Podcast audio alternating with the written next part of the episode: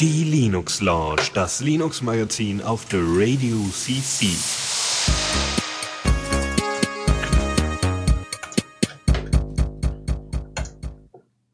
Ja, wunderschönen guten Abend. Äh, hier ist die Linux Lounge, diesmal mit äh, mir als Vertretung und äh, Dennis als so der Hauptshowman, der die Ahnung hat. Guten Abend. Guten Abend, ja. Ja, wir versuchen mal äh, beide so ein bisschen Ahnung vorzugaukeln. Das wird schon irgendwie funktionieren. Ach was, ach was. Wir äh, haben ja jeweils unsere eigene Art und Weise, wie es funktioniert. Ähm, wie ist das bei dir? Da gehen wir relativ strikt erstmal ins Neue aus dem Repo oder erzählst du vorher noch irgendwie einen vom Pferd? Also ich wollte jetzt nicht über irgendwelche, weiß ich nicht. ja, Dennis ist erkältet, definitiv. Ja. Aber äh, er hat einen ganz besonderen Charme, musst du wissen, Python Fund. Ja, es ist fast. Wisst ihr wieder? Ich fange schon wieder an. wisst ihr, wie das klingt, wenn Tobias erkältet ist? Das, das ist fast nicht mehr im Spektrum der Mikrofonaufnahme äh, drin. So bassig wird das. Aber Dennis genau. zum Glück nicht, deswegen können wir ihn heute noch hören. Ja. Ich kann jetzt hier noch so ein bisschen Barry White Instruktionen äh, nach nachsingen oder sowas. Das wäre auch noch eine Möglichkeit. Ja, aber na, dann äh, lassen wir lieber deine Stimme schon und direkt zum Thema kommen, oder? Ich bitte darum, los. Neues aus dem Repo. Genau. Äh, ab geht's, würde ich sagen. Neues aus dem Repo. Ne? ja. Ja. was haben wir denn Schönes? Äh, was ist was ist Netrunner? Netrunner ist eine Distro ähm, die äh, von ähm, ja die von den äh, von Blue Systems gesponsert wird und äh, Blue Systems ist vor allem dadurch ja mehr oder weniger bekannt geworden, dass sie Kubuntu zusätzlich sponsern und die KDE-Version von Linux Mint sponsern und Netrunner ist irgendwie so ein bisschen wie Fedora für Red Hat ja so ein bisschen wir spielen mal ein bisschen an allem rum und gucken was wir am besten so äh, am Ende rauskriegen als Desktop-Version als als äh, Desktop-Distribution äh, das Ding ist dementsprechend auch da die sich ja so auf KDE ein eingeschossen haben, ist es auch natürlich eine KDE-Oberfläche. Und in der neuen Version 12.06 haben sie jetzt ein schnelleres K-Win, also ne, den Display äh, Manager noch ein bisschen überarbeitet. Display Manager? Ähm, der Fenstermanager. Genau, der Fenstermanager, Window Manager. Ähm, die haben äh, die Systemeinstellung noch ein bisschen vereinfacht, ähm, Wine entfernt. Das war irgendwie eines der großen Features, die sie am Anfang mal drin hatten. Die ist noch ich, relativ neu, die Distro. Das, das mache ich auch öfter, Wine, Wine entfernen, weil Wine hat bei mir die Angewohnheit, dass es äh, alle möglichen Dateiassoziationen und so ein Scheiß erstmal registriert und ich am Ende ein System habe, was völlig vollgemüllt ist von so Wine-Zeug und meine ganzen Standardöffnungssachen auf irgendwelchen Wine-Text-Editoren und so sind und äh, nee, dann kommt's wieder raus. Ja, would you like to open this with Notepad? Nein, ich will nicht. Lass mich Nein, in ich bin doch von Windows runter, weil ich Notepad nicht mehr wollte. ich will doch nur ein bisschen Gedit oder Vim oder so, aber lass mich mit dem ja, Scheiß in Ruhe. Ja, Wine, okay. Genau, äh, um das Ganze noch ein bisschen schneller zu machen, haben sie auch gesagt, oh, wir haben keinen Bock mehr auf Puls Audio und haben äh, jetzt Alza komplett, also als grundsätzliches benutzt, weil auch der Support für Alza wohl immer noch äh, breiter gestreut ist als bei Puls Audio. Ähm, aber ähm, Pul nochmal kurz, um es klar zu kriegen, Puls Audio ist ja kein direkter Treiber für die Soundkarten, ne? Der, der, der benutzt ja immer noch einen Alza Kernel Dingsbums drunter, oder nicht? Richtig, aber sie machen es wohl nochmal, äh, weiß ich nicht. Also sie haben auf jeden Fall Puls Audio runtergeschmissen, äh, aufgrund von Support und Performance. Mehr Angaben gibt's da erstmal nicht zu. Warum? Nee, weil, weil ich habe nämlich zum Beispiel bei meinem System, worüber ich jetzt auch hier sende und so, kein Puls Audio drauf. Zum einen, weil es nicht kompiliert, weil es gegen meinen Jack nicht kompilieren will. Äh, Problem von letzter Woche, ihr kennt das. Ähm, und andererseits, weil ich mir auch dachte, naja, warum soll ich denn da noch was hintun? Alsa macht ja auch Sound, reicht ja. Klar kannst du Impuls Audio irgendwie Sachen durch die Gegend routen und irgendwie alle einzeln, alle Anwendungen einzeln irgendwie stumm stellen oder sowas. Aber das brauche ich meistens gar nicht. Von daher werden die sich vielleicht auch gedacht haben, ach komm, die Zwischenebene brauchen wir jetzt nicht, mach mal weg. Ja, ansonsten haben sie noch eine ähm, kleine äh, Sache dazugesetzt für alle Leute, die gerne zocken. Äh, ein Steam-Installer-Link. Normalerweise muss man ja immer dann äh, auf, äh, auf Steam gehen, sich das Ding dann runterziehen, installieren, was auch immer. Und äh, das erübrigt sich damit, indem ihr einfach auf das Steam-Link-Symbol geht und äh, das Ding dann automatisch installiert wird. Ich mache jetzt gleich mal kurz das Fenster zu und äh, ja, wenn ja. du dabei bist, äh, kannst du vielleicht ein bisschen weiter vom Mikrofon weg. Du knackst hier teilweise enorm, wenn oh, du übersteuerst ja, das, oder so. Das kann ich wohl machen. Moment. Yep. Genau, ja. Boah, nett. Also keine Ahnung, ich kannte Netrunner bisher noch nicht. Ich bin auch nicht gerade auf Versuche nach irgendwie einer neuen, neuen äh, Distribution, außer dass ich Magento vielleicht mal durch einen Arch ersetze, aber das weiß ich noch nicht. Ja, die wissen auch noch nicht so ganz genau, äh, was, was Netrunner jetzt ähm, eigentlich so besonders macht, außer dass es eben KDE äh, in speziellem Maße benutzt und äh, KDE besonders lieb hat. Aber ähm, naja, es läuft halt, es soll irgendwie so für Anfänger und Fortgeschrittene sein, wo ich so überlege, dass also diesen Anspruch für Anfänger und Fortgeschrittene, äh, den gibt's wirklich fast bei jeder Distribution. Ja, aber es ist doch also auch auf jedes Mal. Schwachsinn. Also Ja, ich meine, genau. klar, du hast, du hast Anfänger, hast doch ganz, das sind doch ganz, äh, um das mal mit Fachbegriffen auszudrücken, so disjunkte äh, Anforderungsbereiche, die du da jeweils hast. Also Anfänger sind orientierungslos, so, äh, wo muss ich hinklicken, wo kriege ich mein Office her, hm. Und äh, Fortgeschrittene wissen, okay, ich hatte mal dieses Fenstermanager-Ding, ich hätte gern das so, ich weiß, dass ich unter Linux das und das so kann. Die brauchen noch eine ganz andere Umgebung, also. Hm. Genau so sieht's aus. Ja, deswegen, also finde ich ein bisschen Banane. Aber diesen Anspruch haben eben sehr, sehr viele Distributionen und deswegen, naja. Ja. Also so wirklich herausstechend ist es nicht, aber wir hatten es schon mal erwähnt und äh, ja, Mhm. weil mal was Neues ist, ist Ja. vielleicht auch mal ganz nett. Ich, ich glaube, ich glaube, dann wäre ein coolerer Ansatz, wenn man das so bauen würde, dass man äh, die Distribution mit zwei Oberflächen liefern würde. Dass man sagt, okay, hier habt ihr einen Einsteiger-Desktop, der euch erstmal Hinweise gibt, wie es alles funktioniert.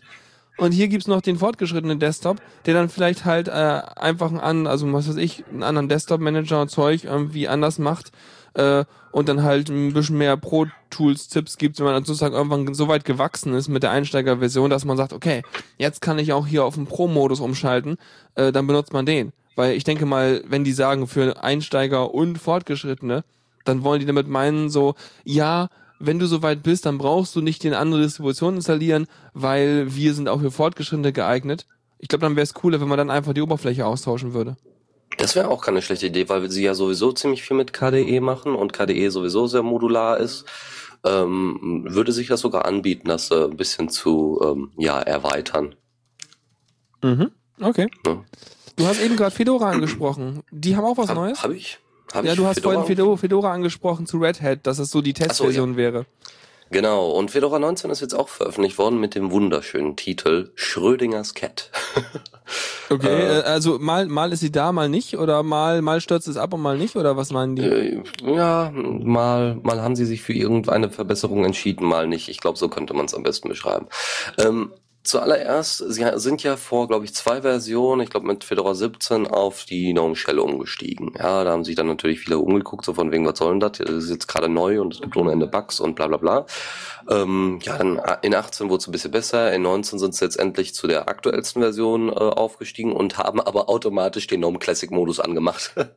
also den Modus, äh, der immer noch mit einem mit einem 3D-Treiber äh, passieren muss, beziehungsweise es gibt ja den Mesa 3D-Treiber, der so ein bisschen so tut, als wäre er, äh, als würde er hier so ja, 3D Software-Simulierung, ne?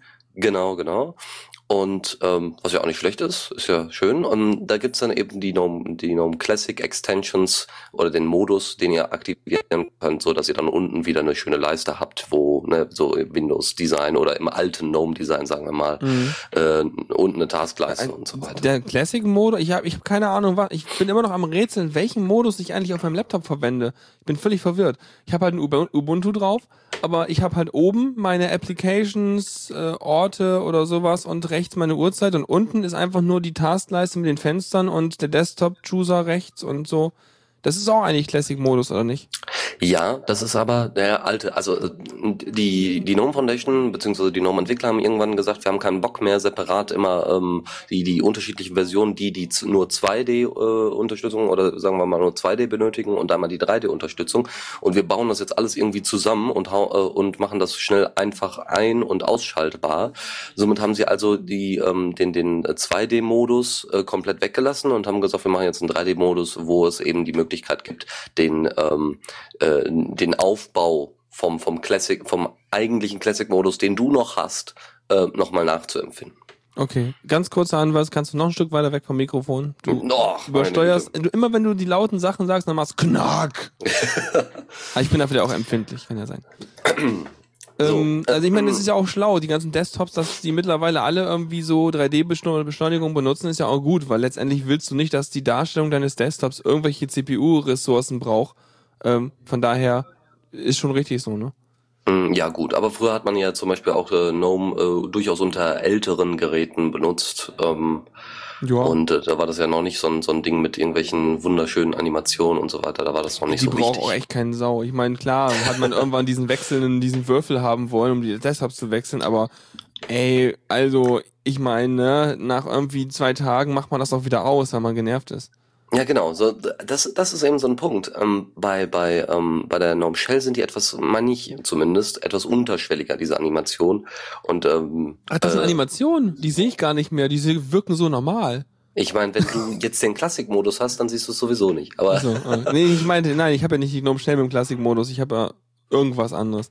Ähm, okay. Aber die Gnome Shell, ich meine, die- dass es da irgendwie wegfadet und so ein Kram und kleiner wird, das gehört einfach so. Das sind für mich keine Animationen. Also, Genau. ich mein, sind's schon, aber das, also an, als Animation würde ich halt was bezeichnen, wo ich mir dann beim Angucken denke, oh Gott, warum hat das jemand animiert? Oh. Genau, genau solche Sachen. Und Okay. äh, das sehe ich halt nicht, weil das ist äh, relativ fix. So, und bei ähm, beim wo waren wir denn eigentlich? Drei äh, Animationen? Ist egal. Gut, überspringen wir das. Ähm, Mate, ähm, der der Gnome 2 Abklatsch, äh, den den die Mint-Entwickler ja dann schließlich hervorgebracht haben und das irgendwie immer auf der aktuellsten Stufe haben halten wollen. Äh, den gibt's jetzt. Es gibt sogar eine Mate-Version verfügbar, so dass ihr ähm, einfach eine ISO euch ziehen könnt mit Mate und dann einfach das Ding installieren könnt. Was, macht der Mate jetzt nochmal? Mate ist eigentlich nichts anderes als eine GNOME 2.6 Fork, die aber versucht, mit der aktuellen Technik äh, wie GTK 3 und so weiter mitzuhalten. Und das braucht man, weil. Weil die Entwickler von Mint ziemlich viel Langeweile haben und neben Cinnamon dann eben auch nochmal Mate zusammengebaut haben. Okay. Schade. Nein, weil, nein, weil einfach die Leute auf diesen Standard, auf diese Standard, ähm, diesen Standardaufbau von GNOME so gestanden haben und ja so ein riesen Aufschrei kam, als äh, die GNOME Shell dann schließlich veröffentlicht worden okay, ist. okay. Da haben sie dann so ganz flüchtig gesagt, oh, wir forken das. Wir haben da keinen Bock drauf, wir forken das einfach. Ja, gut, Und, wenn das ja. deren trotz. Nee, sollen sie machen, wenn sie glücklich damit werden. Na gut.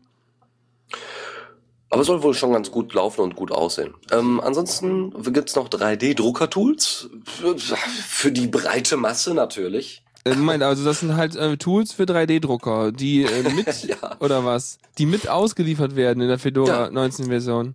Oder sind die schon, nachzuinstallieren oder sind die mit drauf direkt? Ja, da- das, das ging jetzt leider aus dem Artikel nicht so wirklich hervor. Ich denke mal, die sind nachinstallierbar, Ja. aber ja, äh, ich kann Ich, mir auch ich meine, vorstellen. ansonsten, da müssen sie schon noch einen 3D-Drucker dabei packen. Ansonsten brauchen Ja, sie es nicht mit genau. auf die Installationsdisk tun.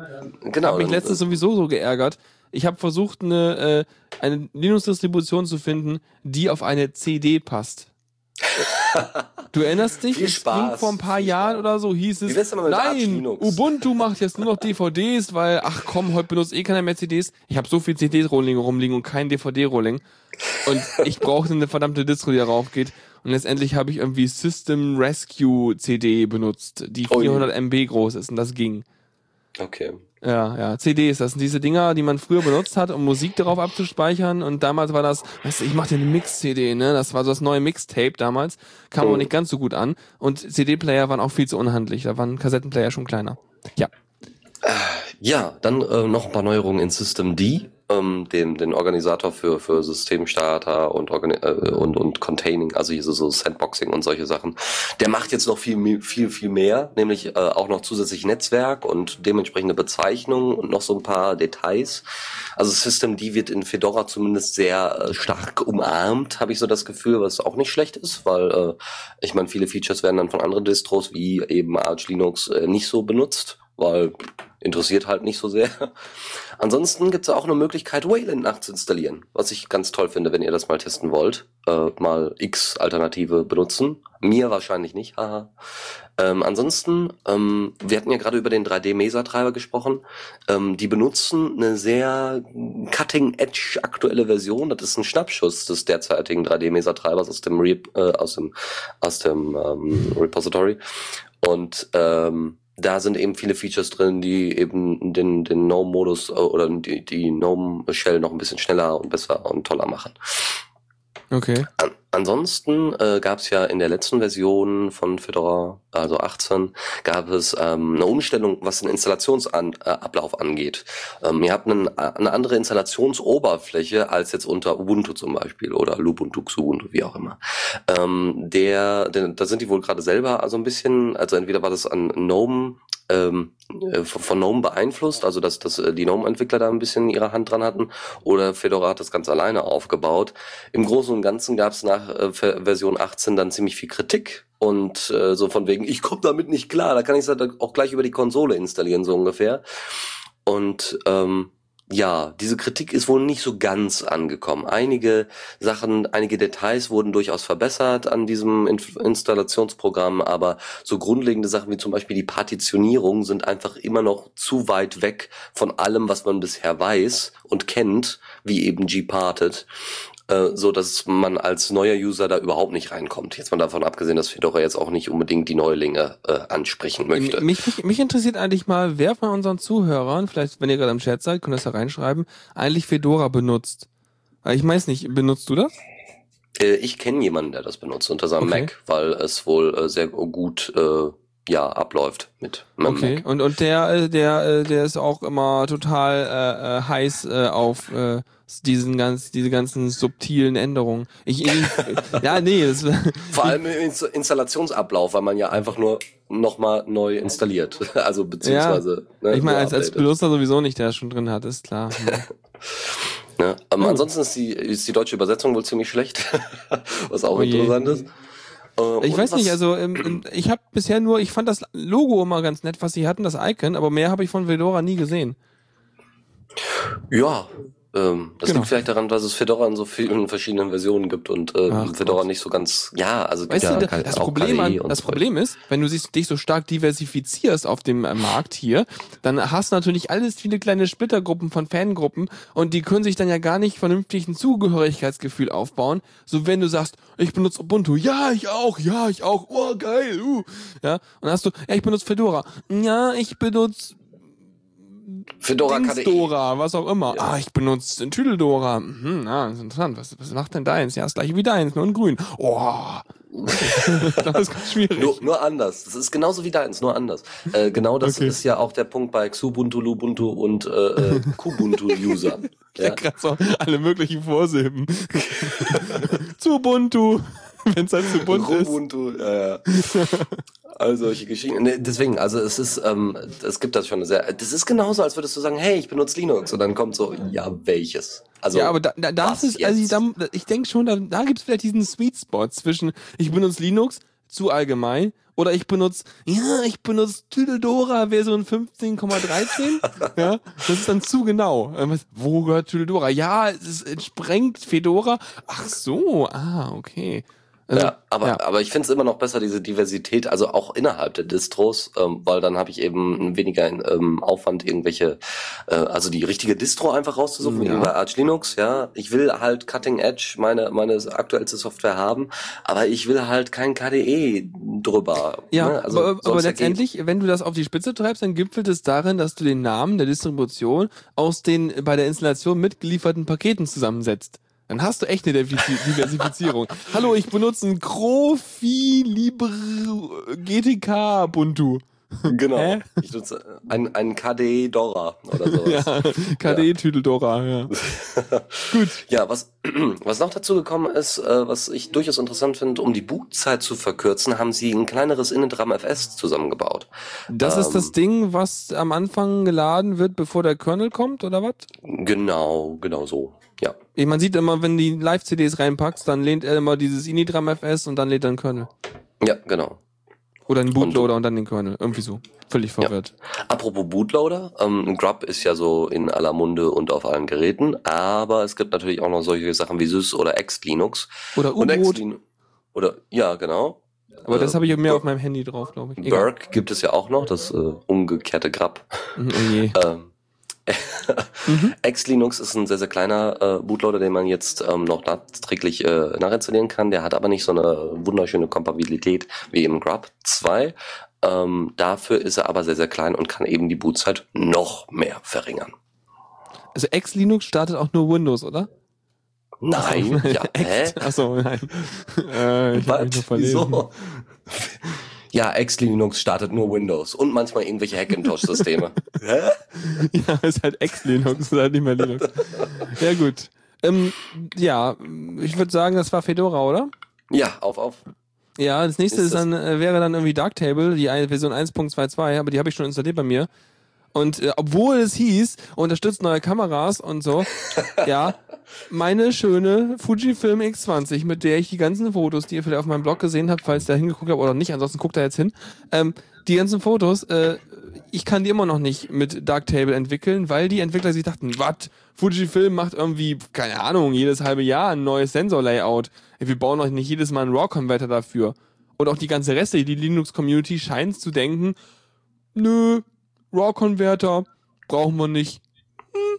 Ja, ja, nur weil man sich denkt, boah, geil, wir machen ein neues Sensor-Layout, damit können wir noch geilere Sachen aus dem Bild rausholen. Ja, äh, ist man zu faul, da was für zu entwickeln, genau. Ja, jeder, jeder, an, jeder Typ wahrscheinlich bei Darktable würde sagen, mach doch selbst. Ja. Weil ich meine, die, die ähm, neue Kamera, die neuen Kameras, die sie jetzt da reingebaut haben, das sind solche Canon äh, 700D und so weiter. Äh, da ähm, überlege ich mir das auch nochmal. Das sind doch eher die, ähm, die großen Kameras oder die großen Kameranamen, die dann auch eher gekauft werden. Da mache ich doch lieber was für die breite Masse, so dass ich dann Ja. mehr Leute zufriedenstelle. Aber als ich meine, so Linux ist doch noch nie Fujifilm. so für die breite Masse gewesen unbedingt, also voll. Also ich weiß Ich nicht, ich, kenne- meine, das, ich denke, das Einfachere ist auch unterstützt neue Kameras. Äh, man muss da vielleicht ein bisschen in die Technik einsteigen. Ähm, die meisten Sensor-Layouts sind irgendwelche äh, Bayersches irgendwas Modell, Modell. Also sie haben eine bestimmte Anordnung der Farb, Farbsubpixel. Und ähm, die, das Grundlayout ist äh, für sozusagen 80, 90 Prozent der Kameras gleich. Das heißt, das Einzige, was sich ändert, sind vielleicht so ein paar Header, wo irgendwelche äh, eingebetteten Farbinformationen und irgendwelche Belichtungsinformationen noch drin sind, ähm, die man eben anpassen muss. Ansonsten kann man den Decoder von einem anderen Modell nehmen, was ungefähr genauso ist und das anpassen. Äh, deswegen ist es leicht, neue Kameras zu implementieren, die ja den gleichen Sensorchip im Prinzip verwenden, nur halt andere Metadaten mit reinklatschen. Aber wenn man halt wirklich ein neues Layout hat, dann ist es wirklich eher mal so eine größere Arbeit, glaube ich. Und äh, da, denke ich mal, sehen sie nicht den richtigen Anreiz dafür. Richtig. Dafür haben sie aber für äh, einige andere Kameras natürlich ähm, die Unterstützung nochmal verbessert, was Farbprofile, den Weißabgleich und das Entrauschen angeht. Und für die Leute unter Ubuntu, die können sich das dann schnell mal per PPA ziehen. Ja, und, und bei Gen 2 sagst du, emerge das mal. Und er sagt, okay. Hm. Genau. Ja. Ansonsten ähm, haben wir noch ein anderes Thema, was äh, das Raspberry Pi angeht. Und zwar äh, gibt es jetzt eine Beta von Xbian, was nichts anderes ist als ein äh, als eine kleine Mini-Distro fürs Raspberry Pi auf Basis, also mit XBMC drauf. Wunderschön. Das war das Ähm, Media Studio, ne? Genau, das Media Center, das Xbox Media Center, was ja jetzt einfach nur noch äh, XB Media Center heißt. Dann kann man das Hm. nicht jetzt irgendwie mal auf portieren und umbenennen, das heißt dann irgendwie X-Bombs, weil dann irgendwie Xbox One oder so dran tun oder so einen Namen. Na wohl kaum. ja, nicht, ne, nee. Hm. Beziehungsweise Xbox Media Center gibt's glaube ich schon seit der Xbox 1, wenn mich Ja, nicht alles täuscht. ersten. Ja. Genau, weil da war es noch möglich, das Ding drauf zu installieren. Mhm. Und äh, seit der Xbox 360 hatte sich das dann erledigt, aber dafür Damals ist war das sozusagen so, oh, wir haben ja eine Konsole, aber hey, wenn wir diese Software darauf packen, dann haben wir hier ein komplettes Media-Abspiel-Device. Und damals war das noch nicht so, dass du für irgendwie 70 Euro ein Media-Abspiel-Device äh, mit Streaming und Zeug so hinterhergeworfen bekamst. Damals war das dann halt noch ein Anreiz. Ja, ja, aber äh, trotzdem, äh, ich habe ja XBMC letztens auf einer Set-Top-Box von meinem Vater aufgespielt und er ist da ziemlich mit äh, zufrieden, weil es ja auch sehr, sehr viele Plugins gibt und so weiter. Was jetzt das Interessante an XBN ist, ähm, das Problem bei XBMC ist, dass es eben auf kleineren oder sagen wir mal nicht so starken, nicht so ressourcenträchtigen ähm, äh, Plattformen, Hardware nicht so gut läuft.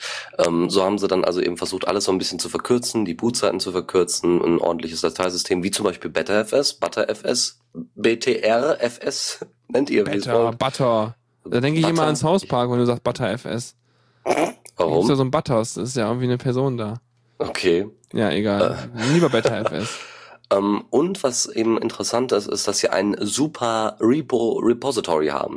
Das heißt, sie haben viele ähm, Rep Repositories ähm, außerhalb der XBMC Community, ähm, was Add-ons angeht für XBMC, sich rausgesucht und zusammengepackt. Und so kommst du dann auf ungefähr 1000 Add-ons äh, die du äh, über bei Xbian auf Xbmc installieren kannst. Was ähm, ganz, cool ganz ist. kurze Zwischenfrage, wieder technischer Natur. Ähm, hast du noch irgendwie mehr Leute bei dir im Raum oder was? Man hört immer Leute zwischendurch. Nö, was, wo? Nee, hier Na, bei dir? ist keiner. Nö, oh, hier ist keiner. Tja. Was? Wo soll denn hier wer sein? Ja, keine Ahnung. Auf jeden Fall hat man immer so noch so Stimmen im Hintergrund, die irgendwie doppelt reinkommen. Keine Ahnung. Okay. Nö, ich habe hier niemanden. Ich habe hier alles zu. Okay. Na, was weiß ich. Aber ich höre es jedenfalls auch. Also, ja, egal. Aber schon, so selten. Mhm, Expian. Naja. Brauche ich auch nicht. Ja, ich finde es eigentlich ganz interessant, weil eben ja. auf so einer so einem kleinen, äh, auf so einem kleinen Kästchen da ließe sich sowas dann gut äh, umsetzen, weil viele Leute haben natürlich ihr Raspberry Pi irgendwo rumliegen und wissen nicht so ganz genau, was sie damit machen wollen, weil es gibt so viele Möglichkeiten und dann kann man da sicher eine Mini-Setup-Box mit HDMI-Ausgang und so, das ist alles ganz super ich und toll. Ich bin immer noch skeptisch. Ich meine, klar, das Ding hat natürlich äh, den Chip, den kann man sich ja mit diesem einen Update, was man sich danach kaufen kann oder so, äh, freischalten für die ganze Hardware-Decoding und so. Aber ansonsten denke ich immer so, das Ding ist ja aber auch schon wieder knapp an der Grenze, was die äh, Decoding äh, Capability, also Fähigkeiten angeht, oder? Ja. Ja, weiß ich nicht. Dann muss, also dann wird das ja wieder, ich weiß nicht, wird das dann nicht extrem warm, wenn man das so auf Volllast fährt? Ähm, nö, eigentlich nicht. Also okay. ARM-Prozessor drin? Äh, nee. Also bei SuperTux läuft Full HD damit total flüssig. Okay, okay, okay. Ja, das ist ja okay. super. Äh, das Problem ist bei mir dann eher, ich habe keinen Full HD Monitor, um das zu testen. Also ja. Okay. Ja, äh, da du ja so viele Fotos machst, ist es vielleicht sogar was für dich. Wow, Wahnsinn. Was denn, was denn, was denn, was denn, ja, was denn? FF Diaporama 1.6 ist veröffentlicht worden. Das ist ein super tolles Tool, womit du Fotos hintereinander hauen kannst, mit irgendwelchen Überblendeffekten und ein bisschen Text rein und so weiter. Am Ende eine wunderschöne Dia-Show in MP4 und WebM und was Wie, auch das immer sind ja Videos dann? Nee, komm, ach, geh weg. Also was ich bräuchte, sind eher so Sachen, dass du da irgendwie was mit CSS und JavaScript machst, was dann live im Browser rendert. Das finde ich viel cooler. Da gab's doch von äh, Firefox, äh, von Mozilla dieses ähm, tolle, na wie hieß es noch, dieses Ding, wo Popcorn. man... Hm? Popcorn, Popcorn, genau, sowas. Das ist ja, doch viel toller eigentlich. Das wäre, genau, das würde auch gehen, aber solange es diese, ähm, ja, solange es Popcorn noch nicht so ganz in die, in die Mitte der Gesellschaft geschafft hat, kann man ja das erstmal noch auch mal auf YouTube hochladen. Also es gibt jetzt noch mal neue Texturen und also ich meine so wirklich, wenn man das der Familie zeigen will und jetzt nicht immer nur ins Netz hinaus posaunen möchte, dann würde sich äh, FF Diaporama da wirklich anbieten. Ihr habt neue Texturen, neue Formen und neue Arten für Texteinblendungen, 3D-Effekte bis zum Abwinken und jetzt gibt's auch eine SVG-Unterstützung. Das heißt, äh, wenn mal wieder der werte Elektroll wieder da dran ist, äh, irgendwelche anstößigen Grafiken zu basteln, was? Dann äh, kann er die jetzt auch, kann er die jetzt auch in den Diashow packen. Ah ja. Kannst du auch animieren oder was, die in anstößigen Grafiken. Obwohl nee. das sicherlich. Aber ich habe mir irgendwann überlegt, dass eigentlich, wenn so, so, wenn du hast ja zum Beispiel sowas, hast du bei Flickr oder so, äh, kannst du deine Bilder hochladen und dann kannst du ja dort auch äh, sagen, ich will die jetzt in, in der Dia-Show wiedergeben lassen oder so, ne? Mhm. Und ich finde, gerade für sowas wäre es cool, wenn man da irgendwie ein Add-on oder eine Möglichkeit hätte oder Flickr das direkt anbieten würde, dass man eine kommentierte Dia-Show machen könnte. Dass man sagen kann, okay, ich nehme jetzt noch einen Voice-Track dazu auf und äh, er recordet quasi, wann ich es aufs nächste Bild schalte. Und dann macht man halt eine, dann hat man halt noch ein MP3, das wird dann geladen und dann hat das die Metadaten drin, wann das zum nächsten Bild geht. Und dann kann man sich quasi diese kommentierte Dia-Show äh, angucken, wenn man mal möchte. Sozusagen vom Urlaub so und so. Und das wäre, glaube ich, ganz praktisch, weil dann irgendwie noch Captions auf den Bildern zu lesen, während man die Diashow sieht, finde ich eher anstrengend. Ja, das wäre wirklich keine schlechte Idee, das ja. wirklich so. Baut das mal bitte. Ich brauche das. Vielleicht so ein genau. Flickr, so, so ein Flickr-Set reinladen, vielleicht gibt's da ja eine API und dann dazu noch eine MP3 von irgendwo her und dann zusammen das in so einer Art kleinen Player äh, wiedergeben. Das glaube ich. Ihr mit eurem zentralisierten System. Flickr ist böse, das wissen wir äh, doch. Alle. Hallo ist doch egal. Ich meine, wie ja, ja, ja, anderes, aber Flickr wäre auf jeden Fall erstmal ein guter Start Startpunkt. Ja. Weil er hat viele Bilder und hat Galeriemodus. Ja, wenn sie es Open Sourcen am Ende ist ja gut. Ach Gottchen. Und wenn sie es nicht Open Sourcen, dann gehst du hin und fragst so und sagst, ja, hm. Frag mal nach, hey, könnte ich mal ganz kurz. Ja, also ich weiß nicht, ich würde da jetzt nicht so verbohrt sein. Also, wenn man coole Software baut, dann ist schon allein schon ganz gut, finde ich. Egal. Ja, coole Software. Äh, Also, wir einfach die Diaporama macht YouTube-Videos aus deinen Dia-Shows.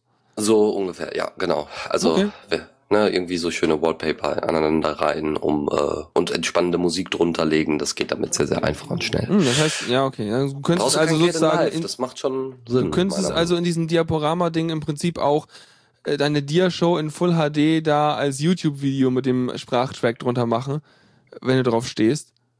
Ja, Ja. das würde auch gehen. Was man noch machen könnte, äh, was was auch ein Feature vom äh, Diaporama ist, ihr könnt ähm, Videos selber noch in darin einbetten, was auch nicht schlecht ist. Also das heißt, ihr habt ein Bild und macht darin rein einen Ausschnitt und setzt dann noch mal ein Video rein und geht dann ins nächste Okay. Bild und also oder stellt stellt Bilder gegenüber und also äh, wahnsinnig voll. Okay, wenn das, Features. wenn das Ding aber noch einfach zu benutzen ist und nicht so schwierig, also was beides das gleiche ist, dann äh, wäre das ja eigentlich ganz gut, weil ansonsten würde ja das schon ein typischer Anwendungsfall sein für, naja, ich nehme halt ein Videoschnittprogramm und baue mir meinen Kram zusammen. Genau. Gut. Ja, und jetzt noch das letzte System äh, für euch, und zwar Tails 1.9 äh, ist veröffentlicht worden. Tails haben wir schon öfters mal präsentiert äh, und, und äh, darauf aufmerksam gemacht. The Amnestic Incognition Live System ist nichts anderes als ein kleines Linux, was ihr auf euren USB oder auf eurer SD-Karte spielt. Ein kleines Live-System, am besten noch mit irgendwie persistenter, mit persistentem Home-Verzeichnis.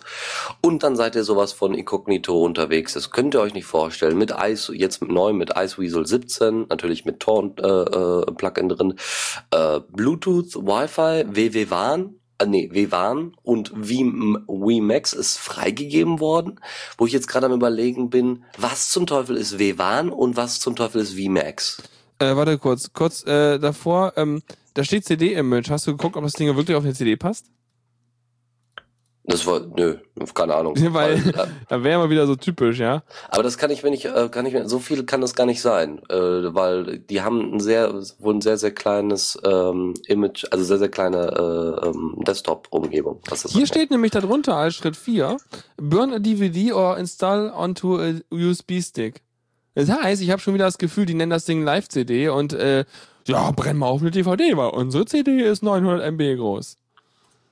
Egal. ja. Das könnte tatsächlich sein. Und es ja. steht auch nirgendwo die Größe. Ich will jetzt nicht anfangen, das runterzuladen, weil dann die Sendung vor Runde geht. Aber soweit, warte mal, ich kann das vielleicht, warte. Ich müsste jetzt einmal, ich mache jetzt nämlich einmal kurz, ich gucke mal ein Verzeichnis, vielleicht machen die das Verzeichnis das Ding. Ja, machen sie. Ja, genau. Diese äh, Schimpfwort hier einfügen, haben dieses äh, ISO-Image 864 MB groß gemacht. Ihr Säcke, die nennt das nicht Live-CD, nennt's Live-DVD. Alter, Irreführung hier. Und ich dachte, ihr wärt die Guten. Das war das Linux-Magazin. Wieso haben die das auf ihrer Website genauso da Ja, das ist die Webseite. Es ist, das ist die, das, so groß ist die ISO-Datei. Die haben es da auch Nee, Live-CD nee, genannt. steht, steht da Live-CD. Auf der Website, auf der Warte. offiziellen Website. ISO-Laden.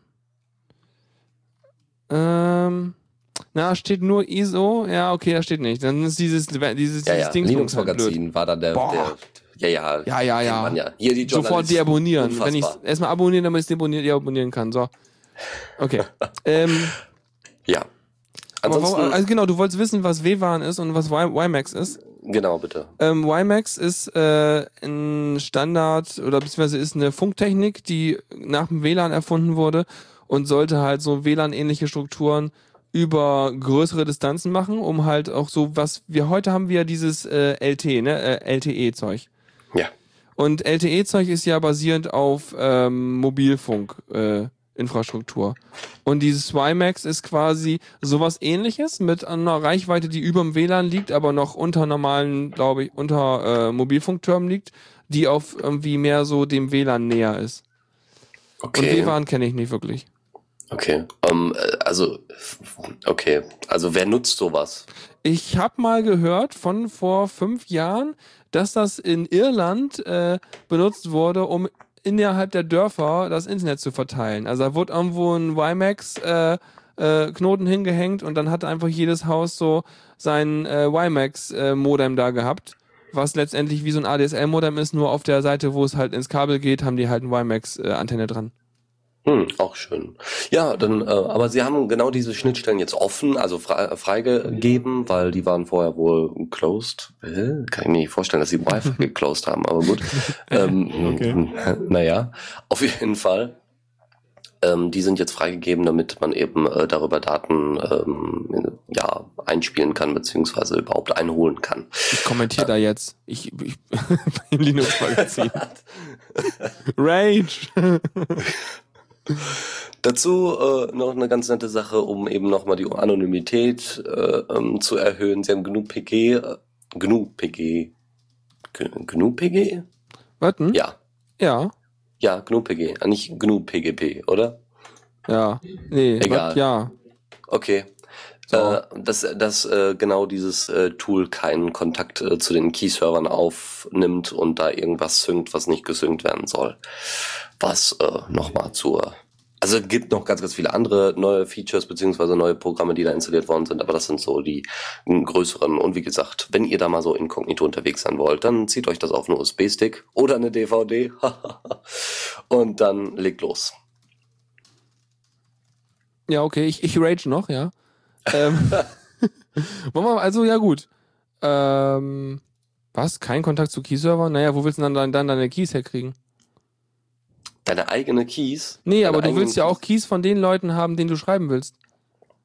Ja, darum geht's ja, dass du erstmal, also die, den Kontakt zu den Key-Servern, dass du da welche herbekommst, das ist nicht das Problem. Dass du da aber Keys hinsendest, deine eigenen Keys hinsendest, das ist unterbrochen. Mhm. Hm, na, wenn sie meinen. Aber ich weiß nicht, ich finde das nicht wirklich schlimm. Weil du willst ja auch, dass Die Leute dir aber. schreiben können. Ja, das sind ja aber ja, mehr Alufolie. Hattest du, hattest du, hattest du diesen Tweet mitbekommen? Von, was war denn das noch? Irgendein Warenhaus, irgend so ein größeres, sowas wie Rewe oder irgendwas. Hm. Äh, der hat einen Tweet abgesetzt, so, hm, oh, Prison, na keine Sorge, wir, wir führen auch Alufolie. Hm. Ja, das könnte real gewesen sein. Ja, real war das. Ja, ja, oh Mann, oh Mann. Ziemlich geil eigentlich. Boah, schrecklich. Ich find's super. Ja. Nee, das ist Kundennähe. Mhm. Mhm. Gut, äh, dann äh, würde ich sagen, nächste Sektion, wa? ja, bitte. Okay. Äh, Knopf finden. Newsflash. Genau, der Newsflash. Äh, jetzt habe ich, jetzt sage ich ja schon die ganzen Titel immer an, nur weil ich gerade eben den Finger von der Sprachtaste genommen habe und Dennis das deswegen nicht gehört habe. Seufz. Was gibt's Neues?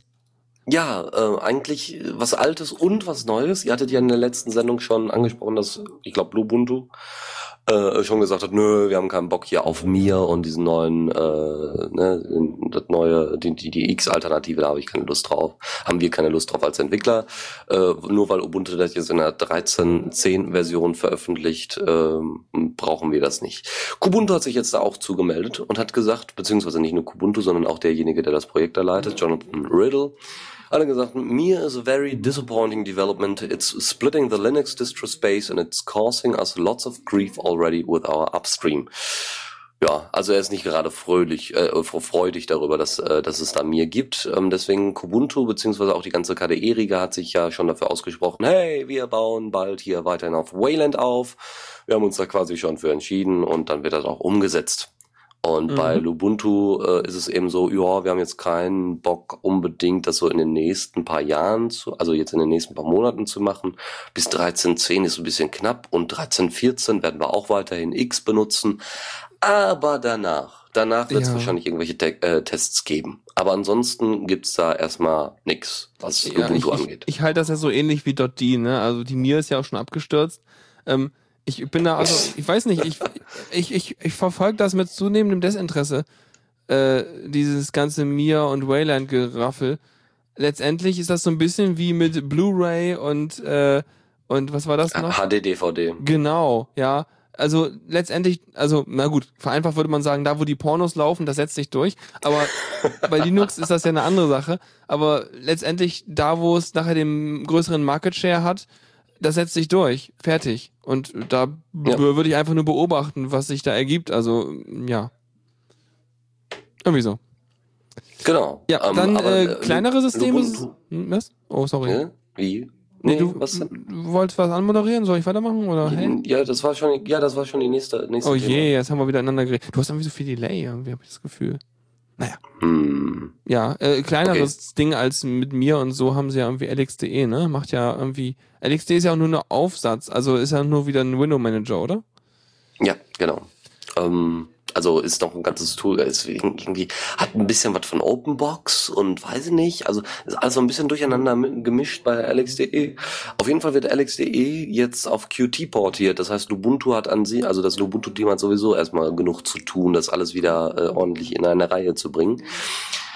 LXDE wird auf Qt portiert. Deswegen, weil LXDE vorher auf äh, GTK Plus 2 äh, war, aufgebaut war und äh, das eben überhaupt keine Zukunft mehr hat, weil sich GNOME da gesagt hat, nö, wir machen jetzt hier GTK Plus 3 und das wird alles ganz toll und ganz wunderbar, nur es zieht wahnsinnig viele Ressourcen und so haben sich dann die LXDE-Entwickler gedacht, gut, dann nehmen wir Qt und zwar Qt 4 und ähm, benötigt gerade, äh, Qt 4 zumindest, ben, benötigt gerade mal sehr geringfügig mehr Speicher als äh, die derzeitige Version von LXDE.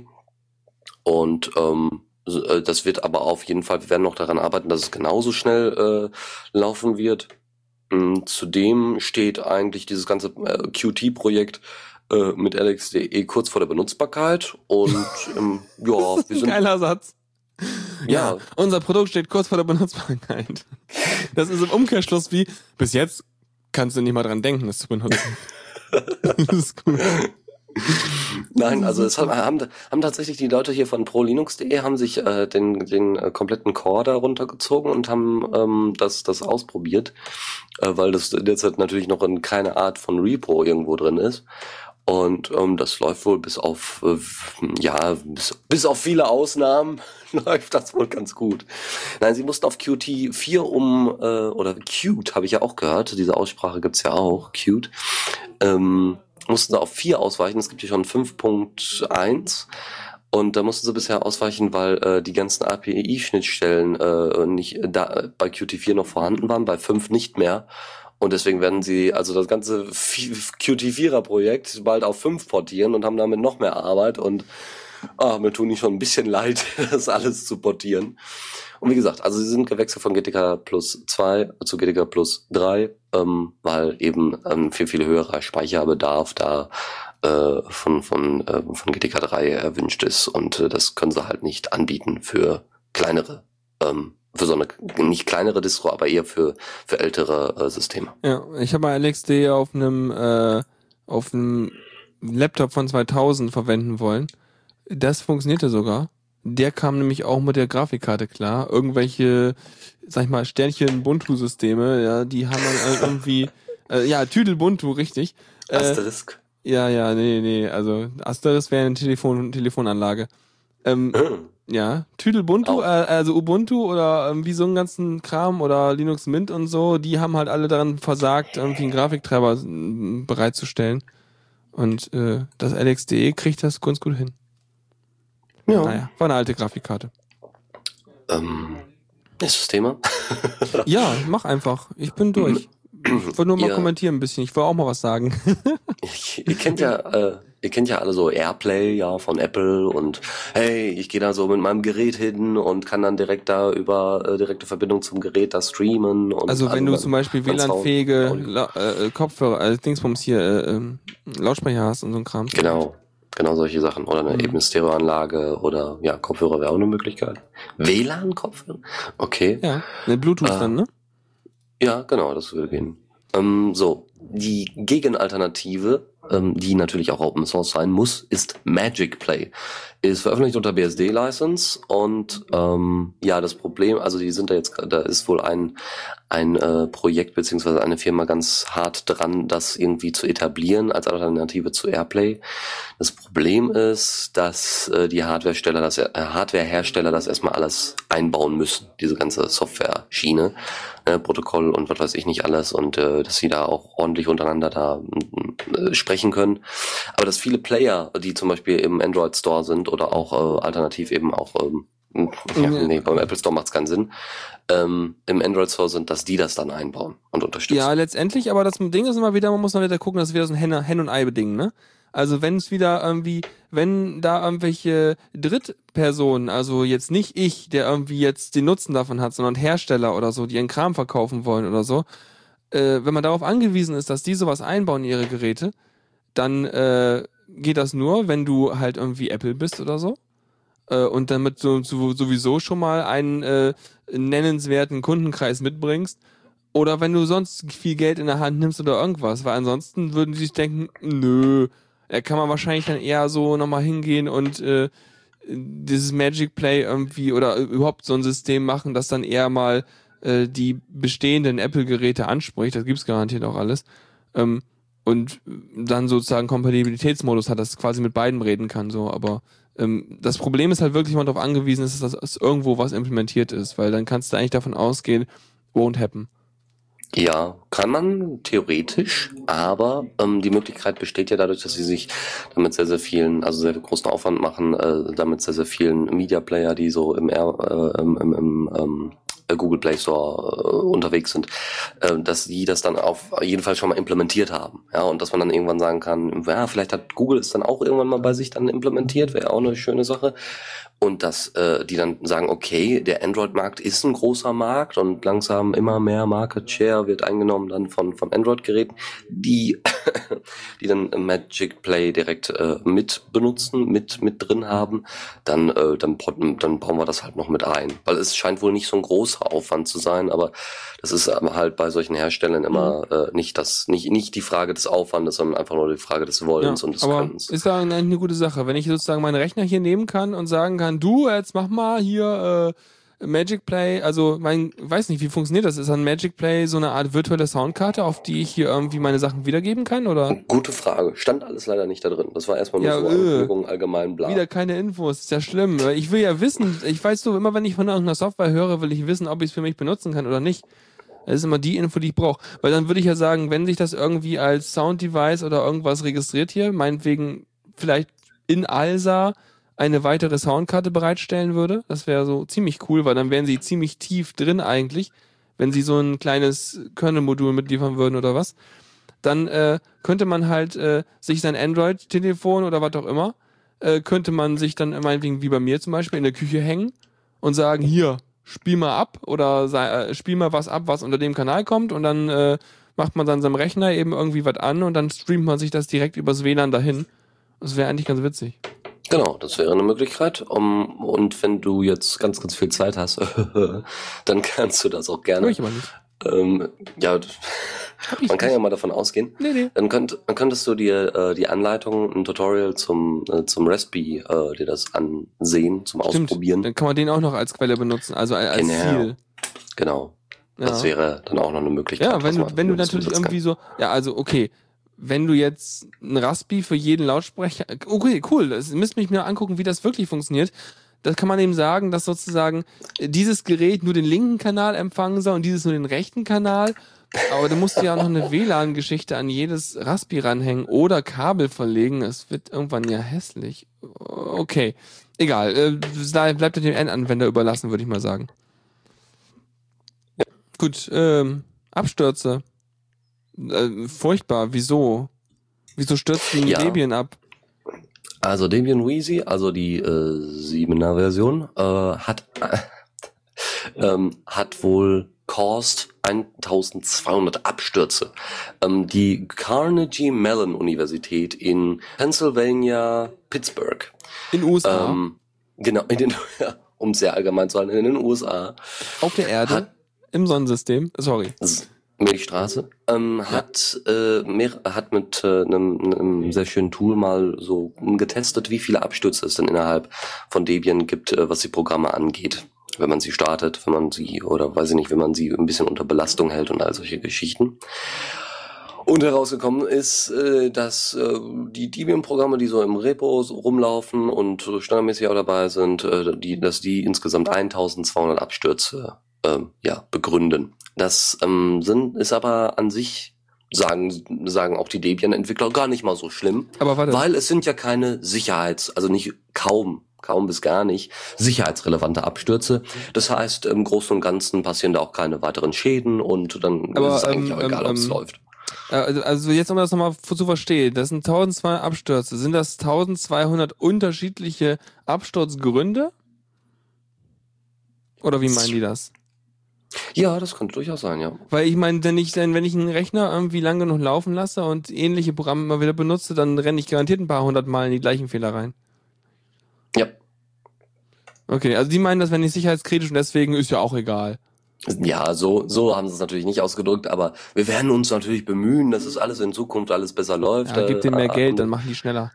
Ja, denke ich nämlich auch. Äh, Die können, die können, können es auf jeden Fall gebrauchen, weil äh, das Debian-Team hat ja uns allen meiner Meinung nach einen sehr, sehr großen Dienst erwiesen. Ich glaube auch, das Ding ist, ich glaube aber auch Debian ist einfach derzeit so, was, sag ich mal, äh, die ganzen ähm, virt virtuellen Server und den ganzen Kram angeht, einfach die Server-Distribution. Äh, und da sollte auf jeden Fall sichergestellt sein, dass das Ding so bombenstabil wie möglich läuft. Also, Ja. ähm, wenn mir mein Desktop-Rechner absemmelt, ist das ärgerlich. Aber wenn mir mein Server allen Nasen lang abkratzt, dann ist das auch ärgerlich. Aber noch mehr. Naja. Klar, weil, weil du wahrscheinlich dann noch irgendwelche Abhängigkeit äh, von, von irgendwelchen, weiß ich nicht, Kunden oder Freunden oder was auch immer hast, ja, und äh, du ja nicht ohne Grund da die Sachen äh, auf, den, auf den Server gezogen hast. Ähm, dazu kommt, äh, dass Ubuntu bzw. Canonical dann gleich mal angefragt hat, ey, ihr da aus äh, Carne äh, Carnegie äh, Mellon Universität, wir hätten das auch gerne mal. Wir wüssten doch auch mal gerne, wie viele Abstürze es bei uns gibt, damit wir daran arbeiten können. Und Mhm. dann schickt auch mal ein paar Leute von euch rüber, so ungefähr, beziehungsweise ähm, gibt, gibt uns mal so einen, so einen Test. Äh, Aus der, aus der Schattenredaktion kommt vom Deus gerade ja, 1200 Unique-Fehler, also schon so, wie ich es meinte und wie du es auch meintest. Und äh, sie haben natürlich unterschiedliche Pakete genommen. Also, das heißt, es sind 1200 unterschiedliche Pakete auch noch.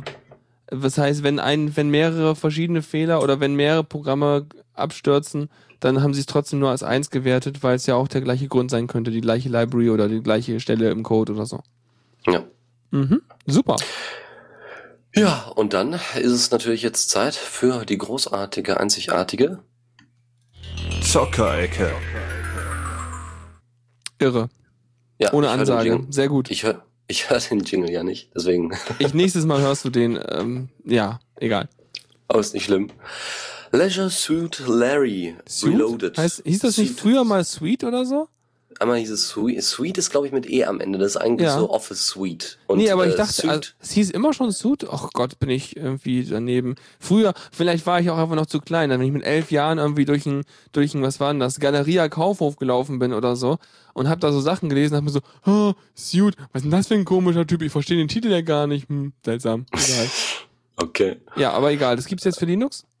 Ja, gibt es jetzt für Linux, ist die Reloaded-Version. Das heißt, es ist, äh, kostet 20 Dollar und äh, ist auch irgendwie aus dem Crowdfunding heraus entstanden. Es gibt wohl, gab wohl da der, der ursprüngliche Entwickler von äh, Leisure Suit, Larry, äh, ähm, hat, äh, wie gesagt, das ganze Projekt nochmal auf neue Beine gesetzt äh, für soweit jetzt, glaube ich, alle Plattformen. Mhm. Für Mac, Windows und Linux. Und äh, wie gesagt, für 20 Dollar könnt ihr euch das dann dementsprechend erkaufen.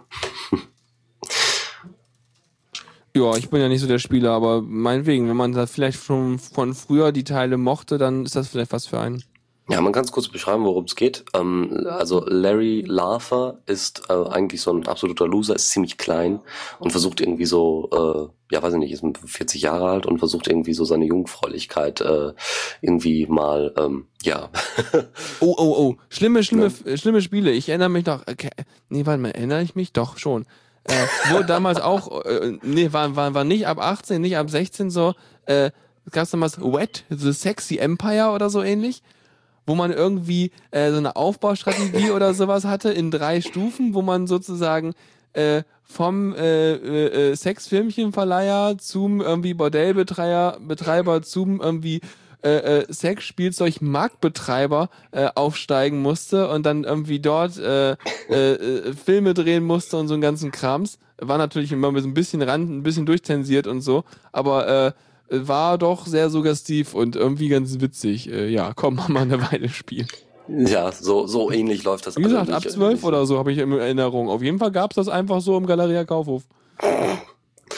Ja, also weiß ich nicht, äh, Larry Larfer ist wohl relativ bekannt äh, in, in der Point-and-Click-Adventure-Szene Mhm. ähm, als eben sehr witzig und dafür auch ziemlich durchgeknallt in manchen Punkten. Gut. Was nicht so durchgeknallt ist, ist Flight Gear, Flight Gear, keine Ahnung. Ich glaube Gear. Flugzeugsimulation, ja? Zwei, ja, Flugzeugsimulation wie Microsoft Flight Simulator nur mal hier einfügen.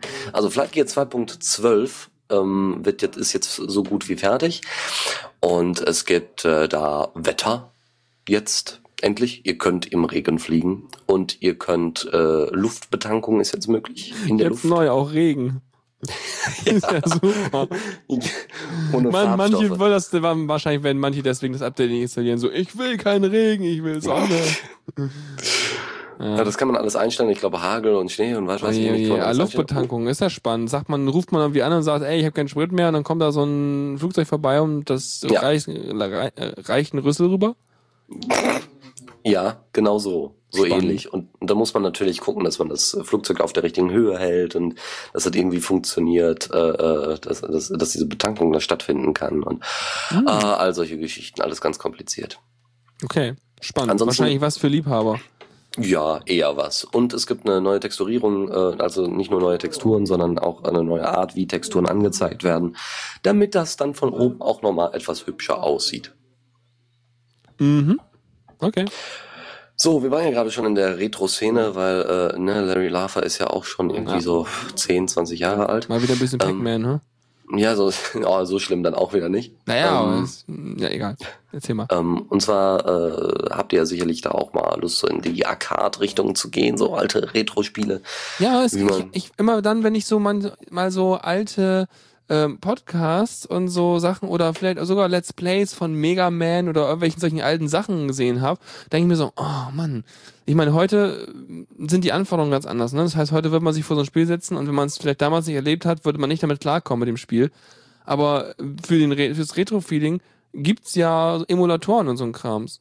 Und Ja. da, ne, da gibt's ja zum Beispiel dieses MAME, MAME, MAME, wie auch immer. Hm, Dieses, Main. dieses Ja. große Simulationsprogramm, wo ich auch einige ziemlich coole, sag ich mal, Case-Mods gesehen habe, wo Leute sich halt einen Fernseher und riesige Spanplatten irgendwie so zusammengebaut haben, dass sie letztendlich so einen guten alten Arcade-Automaten hatten, den sie aber irgendwie, äh, keine Ahnung, dann ihre äh, 300 und noch mehr Spiele drin hatten, die MAME halt alle unterstützt.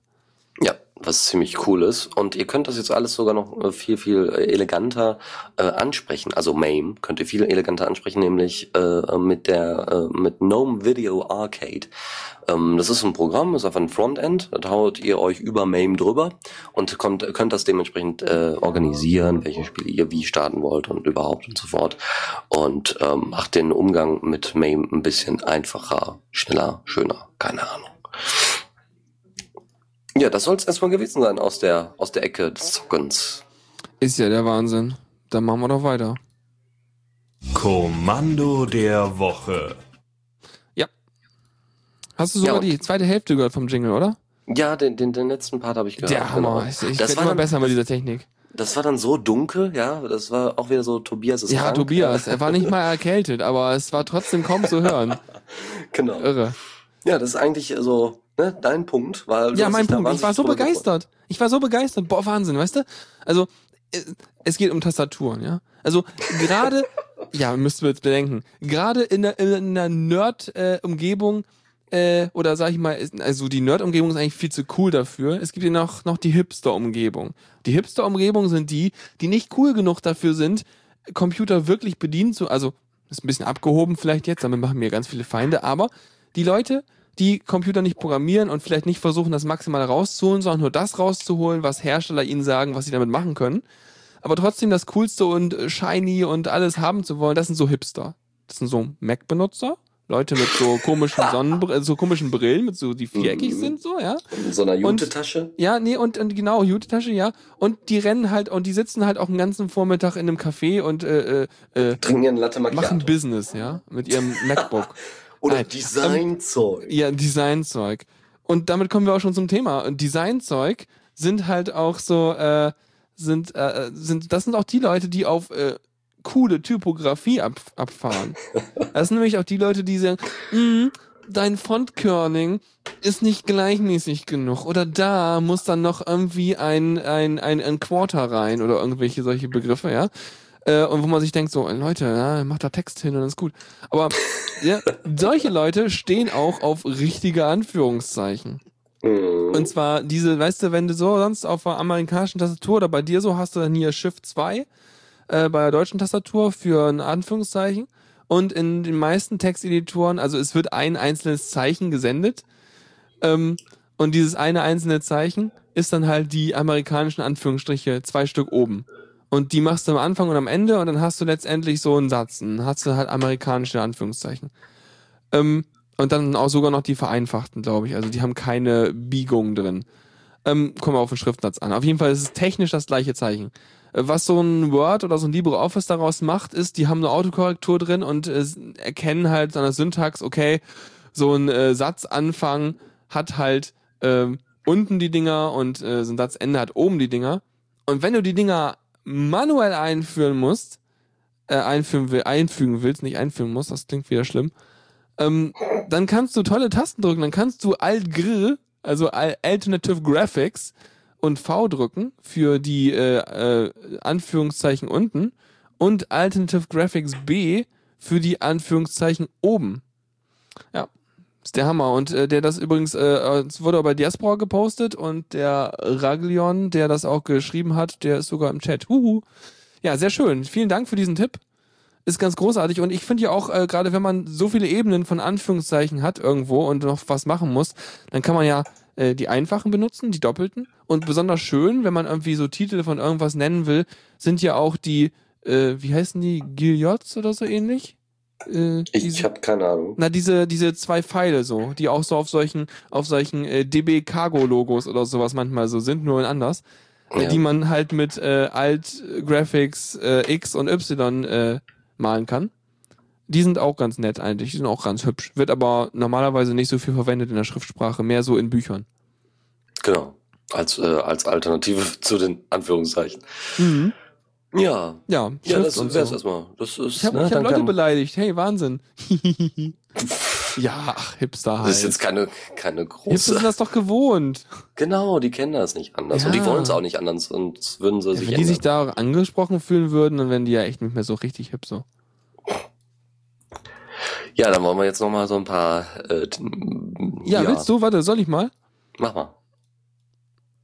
Ich muss die Knöpfe finden. Tipps und Tricks. Das ging schnell. Schnelle Tipps ja. und Tricks. Ab geht's. Mal gucken, wie schnell wir das hinkriegen.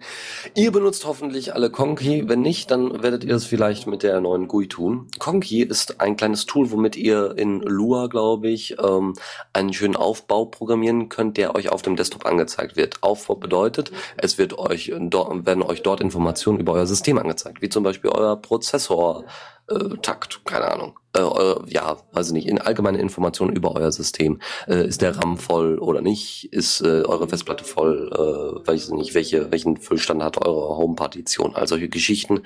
Das könnt ihr alles da schön in Conky anzeigen lassen. Das Problem ist nur, dass jetzt nicht jeder so Lua kann und deswegen gibt's dafür jetzt eine GUI, womit ihr dann die Sachen einfach so, wie ihr wollt, zusammenfügen könnt. Also ansonsten. ja. Ansonsten könnt ihr auch einfach in irgendwelche Foren oder auf irgendwelche anderen Webseiten gehen, wo es bereits schon vorgefertigte Lua äh, Skripte gibt, ähm, die dann dementsprechend mit einem äh, Screenshot auch angezeigt werden, wo ihr euch dann gar nicht mehr so viel damit beschäftigen müsst. Ich hatte mal überlegt, mir so ein Ding mal so reinzubasteln, weil ich gerne äh, einfach nur den einfach nur einen Kalender vom aktuellen Monat drin haben wollte und wollte gerne nochmal meine Termine irgendwie oder wenigstens halbwegs annotiert da haben. Ähm, was aber dann dazu führte, dass ich da kein vernünftiges Skript gefunden habe und es war auch irgendwie schwierig. Oder eine To-Do-Liste wäre auch super gewesen da drin. War auch ein bisschen schwierig. Also so Systemstatus geht alles super, so wie viel Prozent der Festplatte belegt ist und so ganzen Kram. Aber wo es dann irgendwie auf so externe Daten zugreift, da gibt's überall Skripte für. Aber da wird's auch irgendwann schon ein bisschen hakelig, die Integration irgendwie zu basteln. Hm. Also ich glaube, da ist man besser beraten, wenn man sowas im System, also vielleicht muss man es auch nicht unbedingt über Conky machen, sondern mehr so bei interaktiven Panels, wie zum Beispiel der Gnome Shell, dass der Kalender oben funktioniert. Wobei da hatte ich auch immer Probleme mit dem ganzen Google-Kalender da einzubinden. Also andere, andere Baustelle. Na gut, das kann man auf jeden Fall ja. mit dem Manager machen. Genau. Und dann äh, hast du noch ein bisschen was zu Cozy rausgesucht. Ja, äh, das ist eine Software, die äh, besondere, äh, äh, also Cozy, ja, ist erstmal so geschrieben wie so kuschelig so, nur ein anders oder so. Ähm, auf jeden Fall, äh, die besticht durch den Griff zum Wegwerfen. Also sie, sie nennen ihre Kernfeatures. Also Cozy erstmal ist eine Alternative, also stellt sich da als Alternative zu ähm, hier Dingsbums. Own Cloud. Richtig, ja, genau. Und äh, ist halt auch in, Node, in Node.js geschrieben äh, und ähm, ja, ist halt so ein, so ein, sieht halt, wenn du dich einloggst, hast du auch so deine ganzen Sachen, Adressbuch, E-Mails, Dateien, glaube ich auch und so. Also dann üblichen Personal Information Managing Krempel und so. Ähm, und ein, also sie haben hier wirklich äh, das, mehrere Punkte auf ihrer Webseite mit ganz viel Platz. Also man hätte es viel kleiner packen können, aber sie sind wahrscheinlich, sind wahrscheinlich auch Hipster. Ähm, die haben so Host It, dann wie man es irgendwie so das Ding zum Starten kriegt. Mhm. Dann haben sie Hack It, irgendwie so äh, bau dann rum, weil man irgendwie dann äh, eigene Apps reinklatschen kann, also dass man das Ding als Framework benutzt und dann irgendwie eigene Apps, die wahrscheinlich auch auf die ähm, Daten, die in diesem System schon enthalten sind, also auf die Termine und äh, ähm, Adressbücher und Zeug drauf auf hinzugreifen können und so. Ähm, da, da kann man dann da Applikationen bauen, die da irgendwie sich da einklinken. Das geht so auch irgendwie einfach gehen. Und der dritte wichtige Punkt ist Delete it. Wo sie sagen so, äh, ja, wir glauben, dass äh, du dein Cozy behalten wirst, weil du es löschen kannst also aus eigener Erfahrung muss ich sagen, hm, wenn ich es löschen kann, dann mache ich es einfach auch irgendwann mal. ja, und ja, ich meine, ähm, das Feature stand jetzt zum Beispiel auf der OnCloud-Seite nicht und wir wissen alle, dass es möglich ist. Also hm. hm vielleicht ist es ein Hidden, Hidden Feature. Ja, genau. So spezial, versteckt, so Bonus, so, so äh, Easter Egg. Nee, aber auf, ansonsten habe ich mal ganz kurz nur in die Demo reingeguckt. Können wir mal kurz gucken. Da klicken wir uns mal rein. Also die Icons und die ganze Optik ist schon mal sehr nett eigentlich. Dann haben die Agenda, das ist halt so ähm, der Termin Terminkalender, das ist eigentlich ziemlich normal, so was man halt vom Terminkalender kennt, so Standard.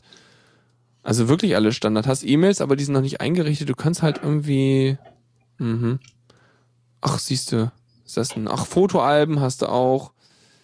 Ähm, das ist ein bisschen verwirrend, weil diese. Oh, du hast ein IRC, IRC Webfrontend da drin. Das heißt, du hast, kannst das Ding irgendwie als IRC-Server, äh, IRC-Client benutzen. Okay, cool. Ähm, das Interessante ist, wenn ich mit dem Maus über so ein Icon gehe von der Hauptnavigation an der oberen Kante, dann ähm, steht dann nur Open in a New Tab. Aber nicht, was das ist. Das heißt, die haben irgendwie so ein bisschen die Metadaten da vertauscht, habe ich das Gefühl. Ähm, ja. Oh, Feeds. Die haben einen eigenen Feedreader drin? Nee, das sind nur Daten verwirrend. Also ich glaube so richtig ganz so gut, also To-Dos haben sie auch. Auf jeden Fall sind ein paar Features drin und haben irgendwie Apps. Mhm. Na gut. Kann man sich installieren. Also kann man sich mal angucken, wenn man, wenn man möchte, ist halt Node.js und braucht noch so ein paar Sachen. Ja. Warum nicht? Wer drauf abfährt. Ja, und ja, wäre vielleicht nicht? auch mal eine Vielleicht ist ja total cool, aber ich bin noch nicht ganz durchgestiegen. Ich glaube, OwnCloud ist dann ein bisschen etablierter, aber ist sicherlich nicht schlecht, auch mal auf anderen Systemen sowas zu haben, wenn man nicht unbedingt so ein PHP-Ding benutzen will. Genau. Ja, sonst gibt's noch einen äh, schönen Tipp von uns und zwar äh, QGyfer ist ein, ähm, ein, ein Tool natürlich. Geifer, echt? Geifer, Giffer? Ja, also ich, ich meine, also, die Dateiendung heißt GIF, also GIF. Ja, aber ich will glaube ich nicht, dass man das GIF ausspricht, Geifer, weil das hat eine ich, andere Besetzung. Geifer klingt irgendwie, da denke ich sofort an Hunde, die sabbern. Mac, MacGyver, Q-Geifer. oh, der wird aber anders geschrieben. Oh Gott. oh, schlimm. Ja, warum denn nicht? Also, ja, auf jeden Fall. So, so, so ein Meme-Bildgenerator prinzipiell, wa? Genau, so GIFs, GIFs zusammenbasteln aus Videos. Ihr könnt ähm, Videos in GIFs konvertieren und kann, könnt sogar Texteingaben hinzufügen. Und äh, ja, könnt daraus Memes basteln oder was auch immer ihr haben wollt. Oh je. Na gut. Ja, kann man machen, wenn man will, also wenn man es braucht, aber warum auch nicht? Ich meine, dann kann man halt noch schneller sowas. Aber ich finde den, ich finde den Trend interessant. Also diesen, Interess diesen Trend, ähm, dass mittlerweile die, die ganzen Internetsachen so schnell genug sind, um so animierte GIFs zu laden. Ich meine, animierte GIFs, äh, technisch gesehen, sind die echt schlecht komprimiert. Das ist halt so ein, ja, also so ein GIF ist halt, also PNG ist und GIF benutzen ungefähr die gleiche Kompression. Ah, Kompressionsart. Das ist so, so, so, so ein Z-Lieb-Zeugs. Ähm, Glaube ich. Ja, lest es nach. Also ich, ich, auf jeden Fall, GIF ist halt, es gibt doch, gab doch immer diese GIF-Formate früher, so äh, 89a und sowas. Von daher kann man sich überlegen, wie alt das Format GIF schon ist. Das ist schon halt, ne, hat da schon seine ne, 25 Jahre bald so. Oder irgendwie so. Und äh, Animated GIFs sind halt auch da aus der Zeit. Da sind halt mehrere hintereinander gelegt. Äh, nur, dass du halt da, äh, äh, also wenn du gleichfarbige große Flächen hast in einem GIF, dann ist halt eine gleichfarbige Fläche wird halt gut wegkomprimiert. Im, also im Gegensatz zu zum Beispiel einem JPEG, wo du halt äh, eine andere Form der Komprimierung wählst, weil du da irgendwie verlustbehaftet machst. Ein GIF ist halt nicht verlustbehaftet. Meistens erscheint es einem trotzdem so, weil ein GIF halt nur 256 Farben mit einer Palette anzeigen kann. Ein PNG kann äh, volle Farbspektrum. Ich glaube, für PNG gibt's auch eine Erweiterung, dass es animierte PNGs gibt. APNGs oder so ähnlich. Aber die haben sich nicht wirklich durchsetzt oder durchsetzen können. Keine Ahnung. Ähm, und jedenfalls, wenn du halt ein GIF animierst, dann hast, packst du halt noch ein Bild dahinter, was so eine Differ, also ein Differenzbild ist zu dem vorigen Bild und das überschreibt einfach alle Pixel, die nicht transparent sind, äh, also alle Pixel, die bereits angezeigt werden. Und dann kannst du die Lupen, Zeitabstände, bla bla bla. Und das Ding hier macht das und aber ich find's halt krass, weil so ein GIF macht halt echt große Dateien, wenn du so ein kleines Video drin abspielst. Und wenn du es als Video vernünftig codieren würdest, wäre es halt doch einiges kleiner. Du könntest es quasi als OGV machen also als OGG-Video. Ähm, aber das wiederum wird dann nicht von allen Browsern angezeigt. Also ist GIF sozusagen der kleinste gemeinsame Nenner. Ist genauso wie mit MP3, was immer noch benutzt wird, weil es der kleinste gemeinsame Nenner ist, der irgendwie in allen Browsern geht. Und sei es mit irgendwelchen Flash-Plugins, damit Mozilla auch noch mitmacht. Ähm, und so ist GIF halt mittlerweile relativ äh, populär, obwohl es so viele coole andere Möglichkeiten gäbe. Aber egal. Tja. Wird wahrscheinlich auch erstmal weiterhin so sein. Ist ja auch nicht schlimm. Irgendwann wird sich das ja. hoffentlich mal ändern. Naja, GIF, kann, GIF kannst du halt überall einbinden, wo du ein Bild einbinden kannst. Ein Video ja. da aktuell nicht. Also richtig. Das wäre noch mal cool. Ähm, also ja, letztendlich, wenn du auch ein Video in den IMG-Tag hauen könntest. Klar gibt es einen Videotag dafür, aber gerade ältere Systeme unterstützen das ja nicht. Also, ja. Äh, also oder Web Webseitensysteme, die halt irgendwie nur auf Bilder-Tags abfahren naja. Ja, dann, dann haben wir noch ein anderes äh, Tool, was äh, dir wahrscheinlich sehr, sehr hilfreich erscheinen wird und ist, äh, nämlich Timeline 0.21 ist ein sehr schönes Tool, um Zeitleisten und Zeitachsen darzustellen. Das heißt, äh, man kann damit äh, zeigen, ich, man, man könnte seinen Lebenslauf ja, in sehr, Auch sehr interessanter ne? Art und Wahnsinn. Das, Hä? Was? Ja, bei Facebook hast du doch so Geburt und dann die ganzen Jahre und dann ordnest du deine Ereignisse da rein, lädst Bilder hoch, beschreibst das und ordnest dein ganzes Leben mit Facebook. Was für ein Bullshit. Nein, das habe ich noch nie gesehen. Aber ich nicht, du bist bin, nicht auf Facebook, ja, ne? Ich bin seit zwei, drei Jahren bin ich schon nicht mehr auf Facebook ja, ich und deswegen weiß ich das zum Glück nicht. Ach komm, äh, jetzt, aber, also da spricht ja der, der tiefe Hass aus dir. Ja, natürlich. Ach, also, weiß ja nicht. Hallo, ist das, das hüpft den tiefen was, was soll ich denn hier, was soll ich denn jetzt hier rumstellen und sagen, ja, also das ist natürlich nein, ein ganz nein, tolles Feature, ja. Ich, nein, ich meine nur, das ist, das Konzept im Prinzip ist nicht neu, aber ja, man kann eine Timeline machen. Das ist aber das wäre eigentlich keine schlechte Idee. Ich meine, wenn du eine Bewerbung machst und so weiter, die Leute wollen eigentlich wissen, hm, was hat er denn über all die Jahre gemacht? Und dann zeigst du das dann schön, ja, Geburt, teilweise, Kindergarten. Schule. Ich weiß nicht, so, erstes Mal auf Legostein gebissen. Mhm. Ja, ja, ja gut, also man muss also nicht alle ja, Details. Du kannst halt Ereignisse auf einer Zeitachse darstellen. Das hat nicht ja. so mega viele Features, äh, aber die Basics macht's und macht Export als SVG und PNG und äh, ja, ist vielleicht ganz nett, um mal so sowas zu machen. Als GIF nicht. Nee, nicht als animiertes GIF so. Wo die nacheinander so aufploppen, so. Ja, genau, oder wo die, wo die Balken so lang, länger und kürzer werden, also so mhm. von wegen hm, Arbeitstag, wuh. Ja, das wäre dann, könntest du noch wahrscheinlich noch besser noch irgendwie als, oh, warte mal, da kannst du mit WebGL in JavaScript im Browser kannst du eine Ansicht machen, wo du quasi auf dem Zeitstrahl langfährst und die Ereignisse mit so Bildern hinterlegt, äh, erscheinen dann links und rechts an dem Weg so davon ab, so wie solche Signale auf einer Bahnstrecke, so und fahren an dir vorbei. Und damit, obwohl, ja, ja, das geht. Obwohl man bei Timeline sagen muss, äh, ich glaube, es gibt äh, deutlich umfangreichere äh, ähm, Tools in JavaScript. ja, und, und, ich, und andererseits muss ich auch sagen, sowas wie das Timeline, das ist im Prinzip nett, wenn du Ereignisse irgendwie dann nur darstellen willst. Aber wenn du wirklich irgendwas planen willst, dann nimmst du lieber ein Programm, was ein Gantt-Chart macht, also G-A-N-T-T oder so, was halt eine bestimmtes Form, eine bestimmte Form der äh, Projektplanungs-, Ablaufplanung ist. Da hast du dann mehr die Features, die du brauchst, wenn du wirklich was planen willst. Ja. Ja, ausprobieren, exportieren, viel Spaß damit haben und dann vielleicht mal hier äh, irgendwie eine Mail reinschieben, so von wegen, ja. hey, das ist ganz spaßig oder auch nicht. Und zwischendurch in äh, schöne Open-Source-Möbel setzen. Ja, das wäre, oh, was für eine Überleitung. Und du hast sie kaputt gemacht mit der Erwähnung jetzt. Ah. das muss aber sein, weil. Ja, natürlich. Nein, ja. aber egal. Äh, Mozilla baut Möbel. Genau, nee, Mozilla selbst nicht. Sie hat es in Auftrag gegeben, weil Mozilla kennt sich jetzt so in Sachen Möbeln nicht so gut aus. Nicht? Aber sie haben gesagt, Open Source. Kann man, kann man, kann, man- kann man wir. Möbel nicht mit CSS stylen oder so? Man, wie so die äh, Border Radius, so ein bisschen die Kanten rund machen und Hintergrundfarbe der, der, der, der Sofatextur und irgendwie, das wäre doch was, oder? so eine Webseite, wo man sich seine Möbel per CSS stylen könnte. Und dann kann man die sich so maßanfertigen lassen. Das wäre doch ein cooles Background-Color, Geschäftsmodell. ja, und dann haust du dann irgendwelche Diffs rein und setzt da irgendwelche, Ja. setzt da irgendwelche Bilder rein. Ja, du könntest zum Beispiel einen Diff reinsetzen auf die Lehnen des Sofas und da könntest du hinschreiben, so Papa, Mama, Kind. Ja, genau. Und dann hast du da so die auf den, auf den Sofalehnen hinten so, siehst steht drauf, wer da sitzt. So lustig. Ich hab Diffs auf meiner Lehne. Ja, animiertes CSS wird da schwieriger. Das, das musstest du schon Das stimmt, irgendwie ja. entweder eine Katze im Laufrad haben, die irgendwie dann dein Sofa animiert, wenn es irgendwelche komischen Stoffbahnen da durchzieht oder so. Oder irgendwie so eingebaute LEDs oder so. Aber ich stelle mir das schon zu. Also jQuery kannst du jetzt auf die Open Source Möbel nicht draufsetzen. Nee, gut, okay. Aber, aber haben sie Genau, gemacht. ob- Ist schön. Open, genau, Mozilla Japan äh, hat äh, ein neues Büro bekommen oder überhaupt ein Büro bekommen und haben gesagt, ja, wir würden schon gerne hier ein bisschen was Schönes eingerichtet haben. Haben also eine Designfirma und eine Möbelfirma damit beauftragt, hier baut uns da mal was fertig. Unter einer Bedingung, also jetzt mal abgesehen vom Geld, was sie euch geben, veröffentlicht es als Open Source. Und somit haben die also der, das komplette Büro und eben die ganzen Pläne für, für Schränke und Tische und Stühle und was weiß ich nicht alles und Bodenbelag haben die dann eben open sourced. Und jetzt könnt ihr euch also das äh, japanische Mozilla-Modell oder Büro nachbauen. Ist Das heißt, du hast dann so. Pläne, wo dann irgendwie so die ganzen Millimeterangaben und die verschiedenen Ansichten sind, wie du halt irgendwelche Stücke auf Länge sägen musst, um die Sachen dann irgendwie zusammenzuschrauben.